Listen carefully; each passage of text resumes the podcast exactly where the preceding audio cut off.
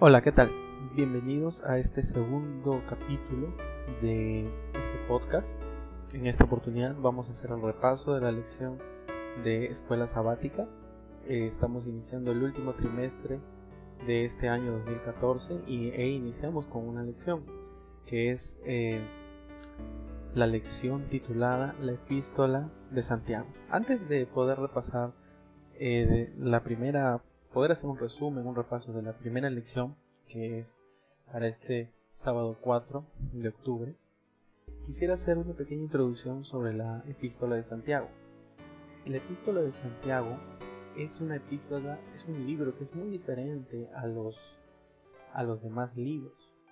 Es un libro que tiene, a diferencia de los otros libros, eh, nos enseña sobre un cristianismo práctico, un cristianismo en el cual eh, no solo se muestra que yo creo y, y pues que leo y estudio, sino un cristianismo práctico, un cristianismo de obras, ¿sí?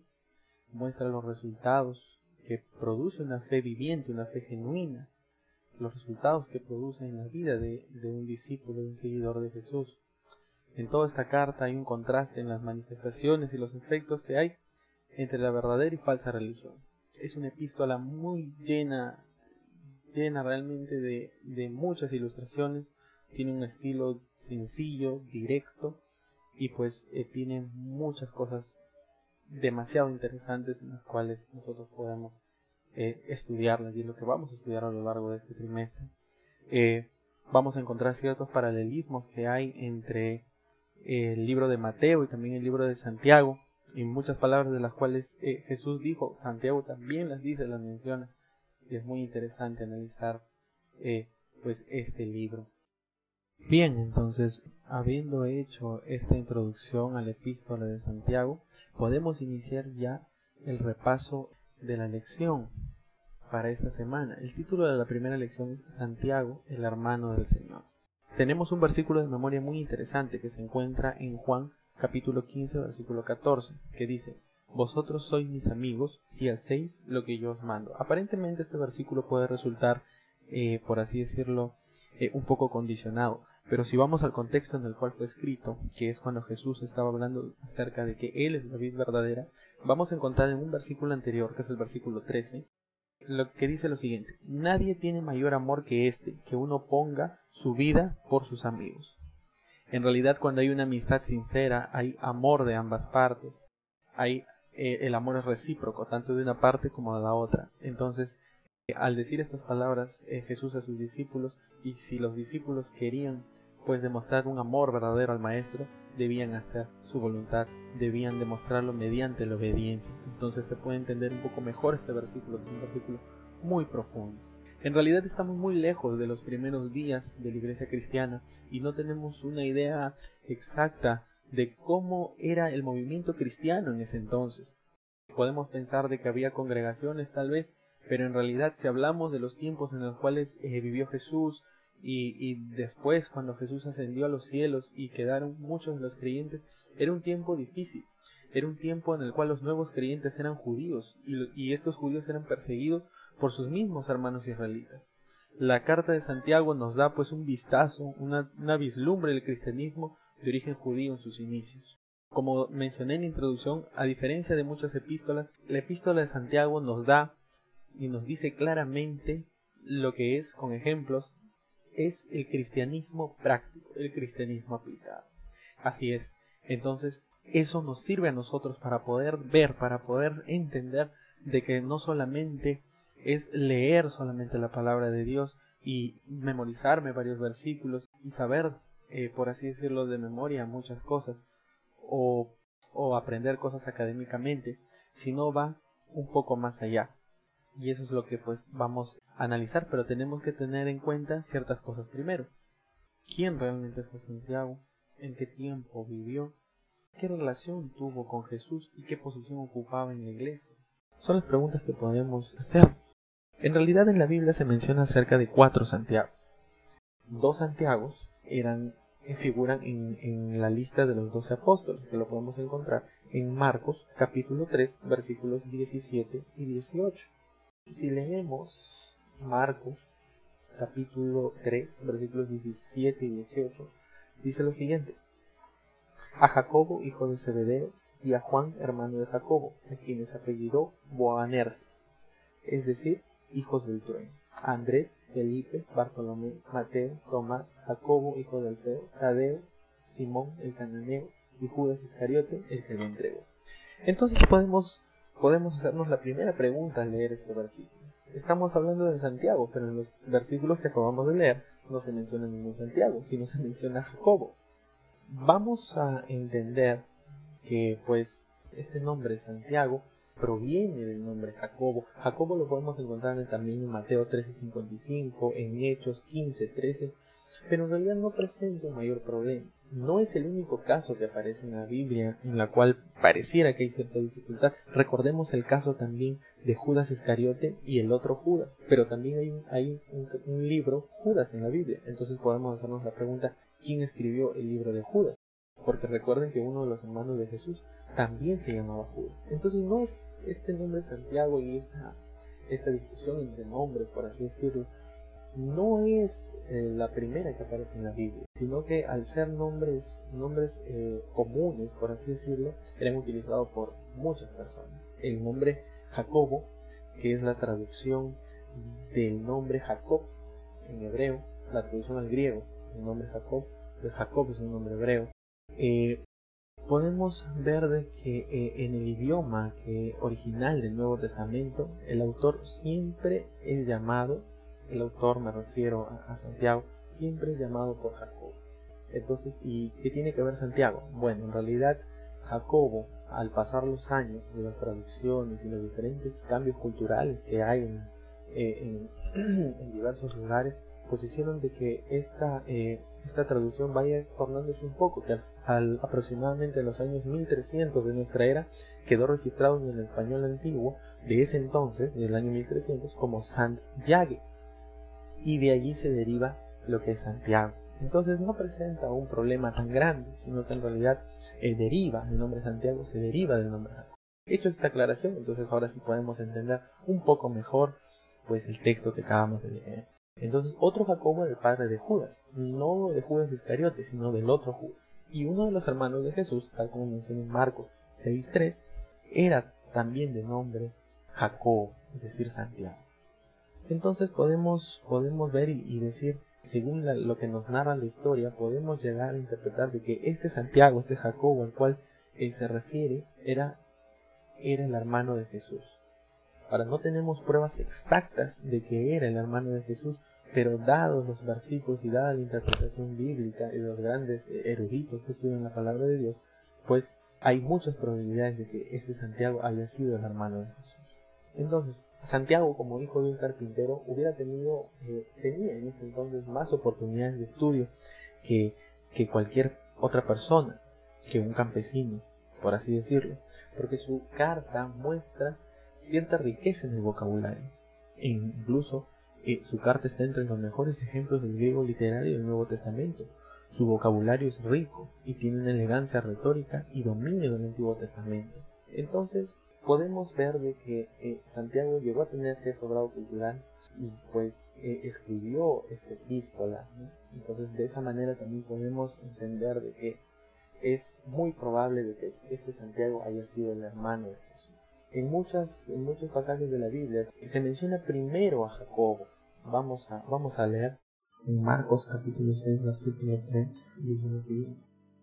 Eh, ¿No es este el carpintero hijo de María, hermano de Jacobo, de José, y de Simón? ¿No, ¿No están también aquí con nosotros sus hermanas? Y se escandalizaban de él.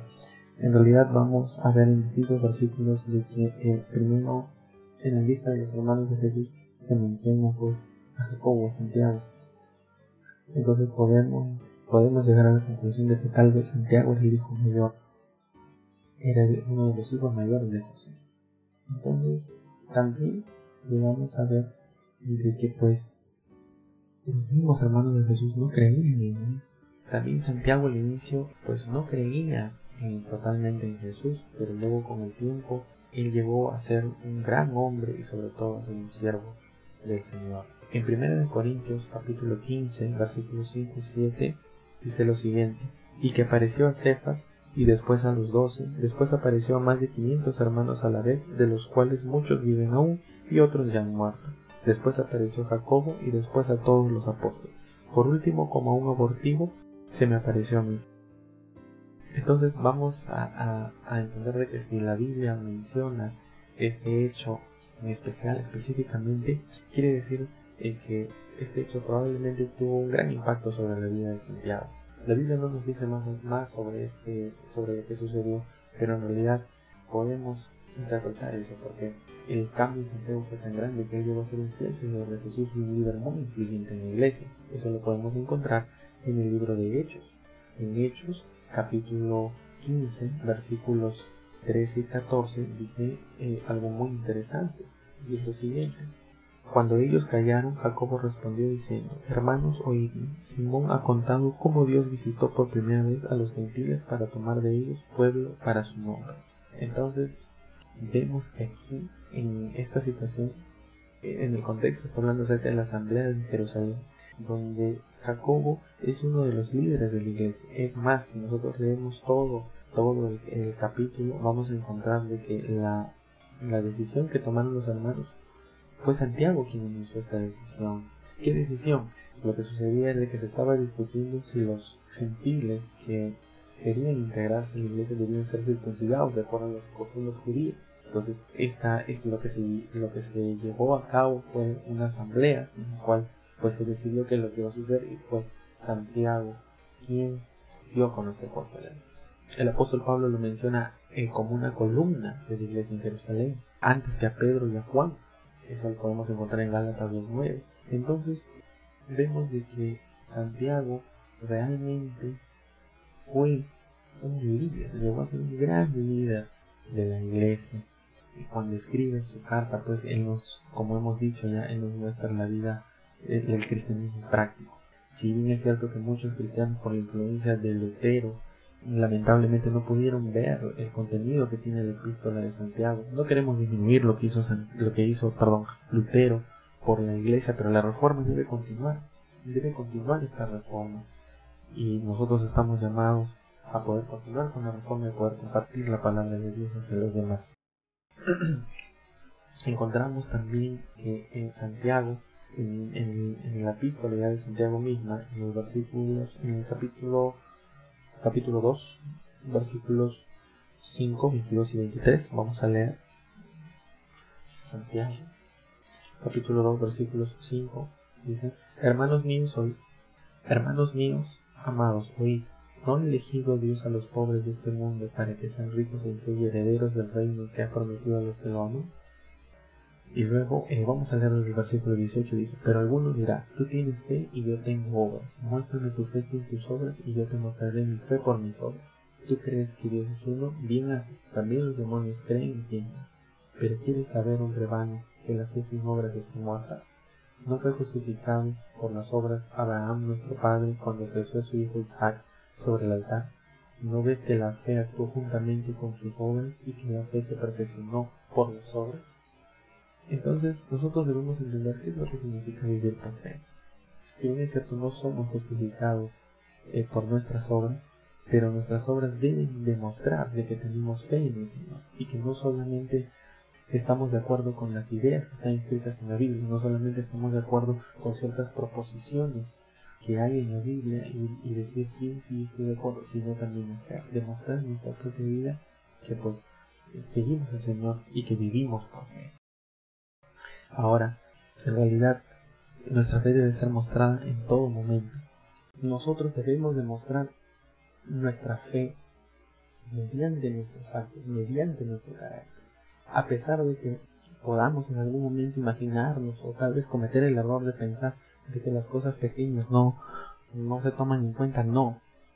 Nuestra fe debe ser revelada cada día, cada día debemos revelar nuestra fe mediante nuestro comportamiento, mediante nuestro carácter, mediante nuestra relación en todos los lugares.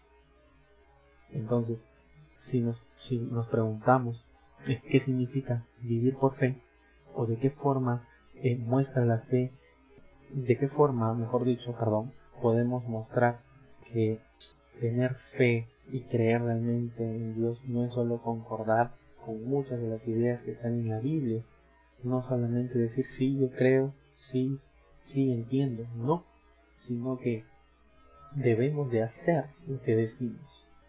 Debemos hacer lo que Dios nos dice. Si nosotros creemos en Dios, debe ser pues revelada por nuestras obras. Bien. Santiago en el capítulo 1, versículo 1, hace referencia acerca de las doce tribus que están en la dispersión. Sabemos de que, de que la iglesia en su inicio, luego del apedreamiento de Esteban, pues muchos de los creyentes fueron esparcidos y en realidad muchos de estos creyentes se alejaron completamente del centro, que en ese momento el Evangelio se concentró en Jerusalén, tal como encontramos en Lucas capítulo 24, versículo 47. En realidad, la expresión las doce tribus probablemente se refiere a los cristianos como un todo. En realidad, eh, si nosotros empezamos a analizar un poco más lo que figura en Hechos capítulo 15 versículos 1 al 6, al parecer no había una, una diferencia por conceptos étnicos. En el concilio justamente que mencionamos hace un momento, que justamente se encuentra en Hechos capítulo 15 del 1 al 6, vamos a encontrar que muchos de los gentiles que querían convertirse al cristianismo, algunos de los, de los hermanos enseñaban que primero debían circuncidarse entonces no podemos encontrar una diferencia eh, por conceptos étnicos, sino más que todo por eh, creencias, por así decirlo, o por lo que ellos, o por costumbres, más exactamente, no creencias, sino costumbres. Entonces, eh, Santiago fue el que atendió este problema en la iglesia primitiva, como columna, tal como lo menciona Pablo, él atendió este problema en la iglesia, en la iglesia primitiva. Y es allí en donde cita ciertos pasajes que están escritos en el Antiguo Testamento. Entonces vemos allí que Santiago usa, usa ciertos textos del Antiguo Testamento para poder eh, resolver este problema. Entonces esa es la manera en que nosotros también podemos resolver nuestros problemas. No simplemente hacer lo que nosotros pensamos o lo que nosotros queremos, sino que debemos ir a la Biblia, buscar una solución bíblica, porque en la Biblia está lo que Dios quiere decirnos a cada uno de nosotros. Bien, Santiago, como hermano de Jesús, según lo que hemos estudiado y según lo que, lo que estamos, en lo que nos estamos basando, es que muchas veces en el libro de Santiago, Santiago mismo hace referencia a muchas cosas de las cuales eh, habló Jesús y estas cosas son muy interesantes porque nos muestran lo que es un cristianismo práctico podemos ver en Santiago 1.22 que dice lo siguiente, sed hacedores de la palabra y no tan solamente oidores engañándoos a vosotros mismos. Bien, y en Mateo capítulo 7, Mateo capítulo 7, versículos 24 y 27, dice lo siguiente. Permítanme encontrarlo. Bien, dice lo siguiente. A cualquiera pues que me oye estas palabras y las pone en práctica, lo compararé a un hombre prudente que edificó su casa sobre la roca. Descendió la lluvia, vinieron ríos, soplaron vientos y golpearon contra aquella casa, pero no cayó, porque estaba cimentada sobre la roca. Pero cualquiera que me oye estas palabras y no las practica, lo compararé a un hombre insensato que edificó su casa sobre la arena. Descendió la lluvia, vinieron ríos, soplaron vientos y dieron con ímpetu contra aquella casa y cayó y fue grande su ruina. Si nos centramos en el primer versículo, dice, a cualquiera pues que me oye estas palabras y las pone en práctica, lo compararé a un hombre prudente. Y en Santiago 1.22 dice, sed hacedores de la palabra y no tan solamente oidores, engañándoos a vosotros mismos. Es decir, nuevamente Santiago da a entender que nuestra fe debe ser una fe práctica, no solamente escuchar la palabra, sino también compartirla, hacer la voluntad de Dios, hacer lo que dice su palabra. La siguiente comparación es en Santiago 3:12, que dice lo siguiente: Hermanos míos, ¿puede acaso la higuera producir aceitunas o la vid Del mismo modo, ninguna fuente puede dar agua salada y dulce. Y en Mateo 7:16 encontramos lo siguiente: por sus frutos los conoceréis. ¿Acaso se recogen uvas de los espinos o higos de los abrojos? Nuevamente, tanto Santiago, las palabras de Santiago como las palabras de Jesús son casi similares. Por sus frutos los Por último, Santiago 4:12 nos dice lo siguiente. Uno solo es el dador de la ley que puede salvar y condenar, pero tú, ¿quién eres para que juzgues a otro? Y en Mateo 7.1, no juzguéis para que no seáis juzgados. El único que puede juzgar nuestras actitudes es Dios. Nosotros somos tan pecadores como todos los demás. En el libro de Isaías dice que nuestra justicia es como trapo de inmundicia. Si nuestra justicia, por más justos que queramos ser, son como trapos de inmundicia, no tenemos ningún derecho, ni ninguna autoridad de poder juzgar a cada uno de nuestros hermanos. Y en realidad esto se demuestra con una fe práctica, porque cuando uno tiene Dios en su corazón y pues sus frutos son los frutos del Espíritu y por lo tanto uno ama a su prójimo. Así es. Entonces es muy interesante lo que Santiago habla aquí, muy, muy profundas las palabras de, de Santiago. Entonces vamos a encontrar un enfoque muy, muy profundo conforme vamos estudiando la, la epístola de Santiago. Las preguntas que nos podemos hacer para terminar el estudio de esta lección es ¿cuán real es nuestra fe?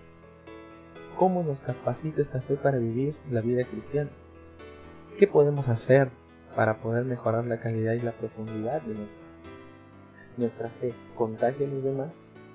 ¿Mostramos nuestra fe en los distintos lugares a donde vamos? Todas estas cosas son muy interesantes porque también forman parte de la testificación. Bien. También quería decirle como, como algo adicional de que la humildad es muy importante. A pesar de que de que ciertas situaciones hagan de que nosotros podamos ser un poco orgullosos, la humildad es importante en la vida. En realidad, nosotros deberíamos ser muy humildes. ¿Cómo podríamos eh, atrevernos eh, a asumir una actitud de arrogancia o sentirnos muy importantes en asuntos espirituales de ninguna manera? Eso es algo incorrecto. Debemos ser humildes y seguir el ejemplo que pues nuestro Señor Jesús nos dejó. Bien, espero que este pequeño repaso de la, de la lección de escuela sabática sirva a cada uno de los que nos escuchan y que pues siempre se mantengan estudiando la palabra de Dios en comunión con el Señor y siempre poniéndolo a Él en primer lugar en su vida. Si hubiera alguna pregunta, podemos colocarla en los comentarios o de repente eh, comunicarnos al correo electrónico que se estará publicando en los próximos capítulos. Y bueno, pues que Dios les bendiga a cada uno de ustedes y que siempre pues mediten en su palabra. Gracias.